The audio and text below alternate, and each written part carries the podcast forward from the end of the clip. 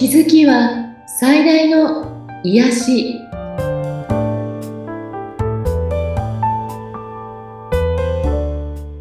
皆さんこんにちは。アトラクションカウンセラーの広田ゆかりです。アシスタントの菅千奈美です。ゆかりさんよろしくお願いいたします。よろしくお願いします。さあ今日はどのようなお話でしょうか？はい今日はえっ、ー、とコーヒー瞑想という瞑想についてちょっとお話ししたいんですねはい、コーヒー瞑想。聞いたことないですよね。ないです。これはコーヒーを飲みながらする瞑想ではなくって、はい。えー、コーヒーを飲んでるような、ね、リラックスした状態で瞑想してねということなんですけれど、はい。私自身がもう、あの、種の法則、メンタルシードっていうのを、えっ、ー、と、もう3年ぐらい学んで今も学び中なんですけれども、はい。その中ですごく大事だということで出てくるのがこのコーヒー瞑想なんですね。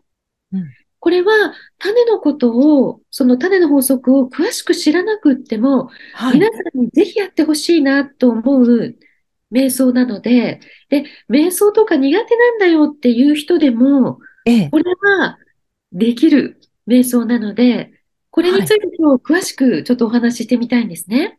あ、いいですね。誰でもできるっていうところが。あのー、これって、皆さんが眠る前にやるのが一番ベストと言われています。はい、眠る前。そう。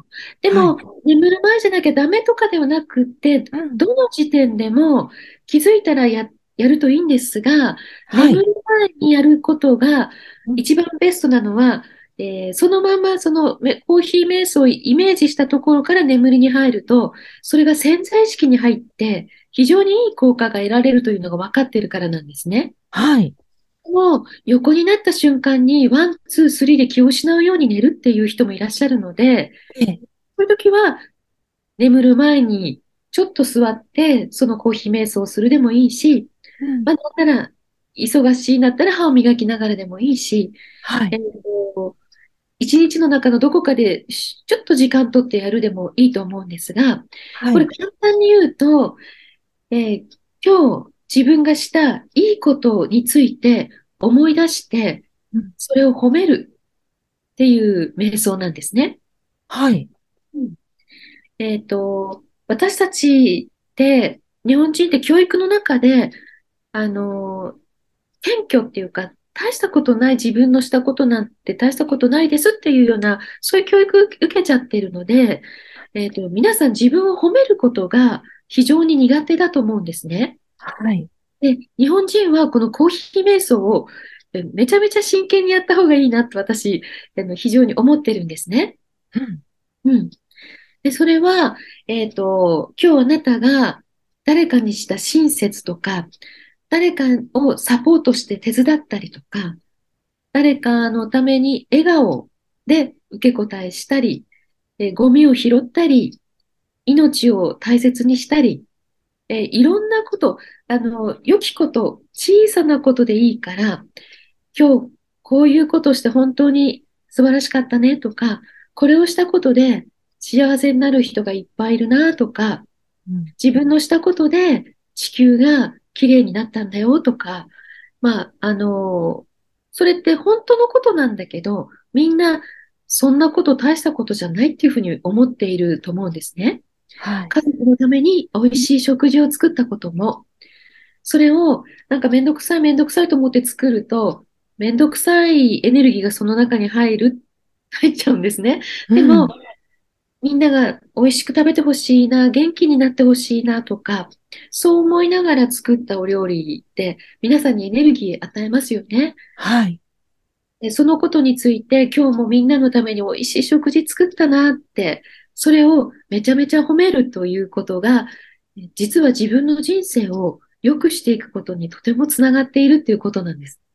おー、いいですね。あのもうちょっと種の法則的に言うと、はい。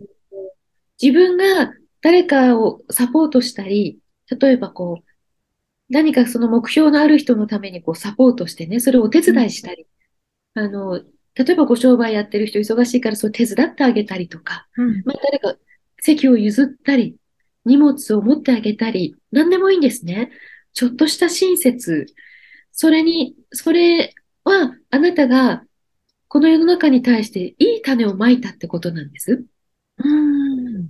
で、そのいい種は発芽するんだけれども、その発芽がいつになるのかわからないっていうことなんですね。うんだからそのいい、いや、せっかくまいたいい種に水やりをする、水と肥料になるのがこのコーヒー瞑想なんです。おー。で、ちょっとしたコンビニでお釣りの何円かを寄付したとかありますよね。ええ。で例えばこう、動物のために寄付をしたとか、うんうんね、あの地震のあった地域の方に寄付をしたとかいうのも、いや、そんなのちょっとしかしてないしとかね、当然のことだからとかって思いがちなんですけど、それを、これで本当に助けられる人がいるんだとか、うんえーそれが何につながってるかまでイメージして、とても自分が素晴らしいことをしたって、えー人類とか地球に貢献したっていうふうに思って、めちゃめちゃ自分を褒める。うん。これが皆さんの蒔いたいい種をどんどん発芽させていくのに役に立つんですね。ええ。これってすごく簡単なことでしょ？はい。誰でもできます。うんああ、ね、そうですね。うんでなんか、あのー例えば、今日全然自分いいことしてないよって思った時は、はい。いい話、誰か人がしたいい話、うん。例えば今ってそういうのって SNS とかテレビとかでも、誰々がすごい金額寄付しましたよとか、こんないい話がありましたよとか、うん。こんな風に夢を叶えましたとか、いい話っていっぱいありますよね。はい。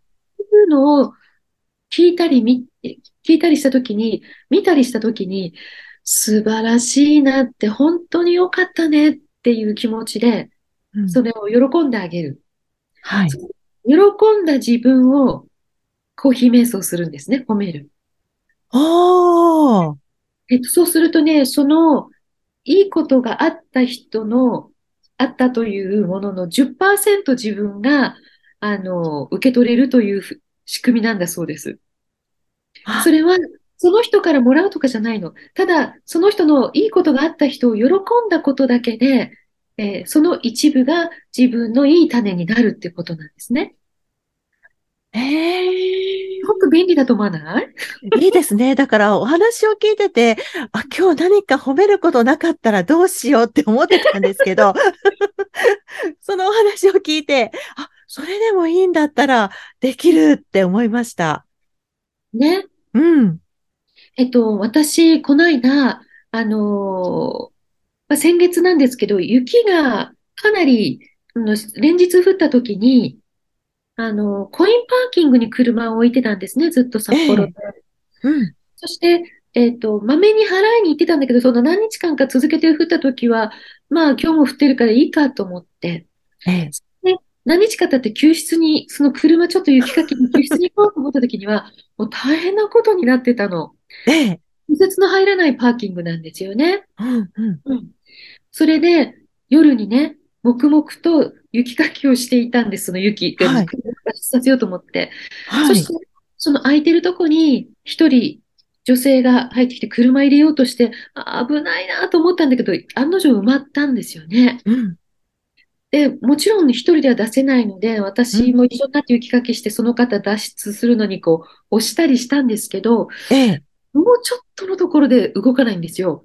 うん。それをやっていたら、えっと、通りがかりのね、男性が、あの、手伝いますよって言ってくださって、ええ。あ、お願いしますって言って、私の車じゃないんですけどね、一緒に押して、でもうちょっとだなって思ってたら、今度はね、もう金髪の、なんか、エグザイル系のお兄さんがやってきてね、そして、僕も押しますって言ってくれて、3人でやって、すぐ脱出できたの。ええ。もうありがとうございます。本当、もう助かりましたって。で、私のも出しましょうかって言われたんだけど、いや、私の今日のものにならないので大丈夫ですって言って、まあ、うんその日はまあ、その、ね、あの、感謝されて、ではい。まあ、明日にしようと思って帰ってきたんですね。うん。その夜、私は、えー自分のことを置いといても、そのお手伝いした自分をめちゃめちゃ褒めたし、はい。で、それを通りがかりで助けてくださったその二人の男性の本当に素晴らしいなって、温かいな、親切だなっていうこともコーヒー瞑想したんですね。はい。そして次の日、もう JAF を呼ぶ覚悟で車を出しに行ったんです。ええ。が、えーっと、ちょっと除雪してたら、隣のビルのね、建築の作業員の方が、はい。室ワイパーっていうのを持ってきてくれて、ええ。タイヤにかませて、あっという間に魔法のように車を出してくれたの。いや、すごい。ああ、昨日の蒔いたいい種がもう今日発芽しちゃった、みたいな気持ちで、もう本当ありがとうございますって、もう、あの、幸せな気持ちで、そのコインパーキングなのでね、車出そうと思って、あの、番号をしたんですよね。ええ。そうするとその機械が0円ですって言うんですね。はい。と思って、3回ぐらい押したけど、毎回0円って言うから、はい。これ、センサーが雪でちょっと、ちゃんと働いてなかったんだなって思ったの。うん。私、それこう、そこ結構長く止めてたので、1万円ぐらい払わなきゃいけないところだったんですよ。ね、なんか数日止めてた感じですもんね。うんうん。うーんと思ったけど、いや、これはちゃんとご連絡しようって、ここ使わせてもらって助かってるからと思って、えっと、フリーダイヤルそこに書いてあるところに連絡したんですよね。はい。事情を説明して、あの、こういうことなんです。でも0円って出るんですよって言ったら、その方が、もう一度この電話のそばで押してみてもらえませんかって言うから、押したら、0円ですって出るんですね。そしたらその方が、お客様、0円って言ってるので、そのままお帰りくださいっていうの。ええ。私、え、私、何日も止めてたんですよって、1万円くらい払わなきゃいけないと思うって言ったら、でも、機会がゼロなのにいただくことできないので、どうぞお気をつけてお帰りください。お電話ありがとうございましたって言われた。ええ、すごくないですか？これはね、何の種が発芽したのかね、はっきりよくわからないんですけど、あ、でもちゃんと、あの、お支払いますという意思を示せてお電話して、うん本当よかったなって。うん。し、これラッキーと思って、払わずに出ちゃったら、後々まで自分が気になったよなって思うんですね。はい。で、実は、この、そこまで電話した私をコーヒー瞑想するといいわけです。素晴らしいぞ。ええ。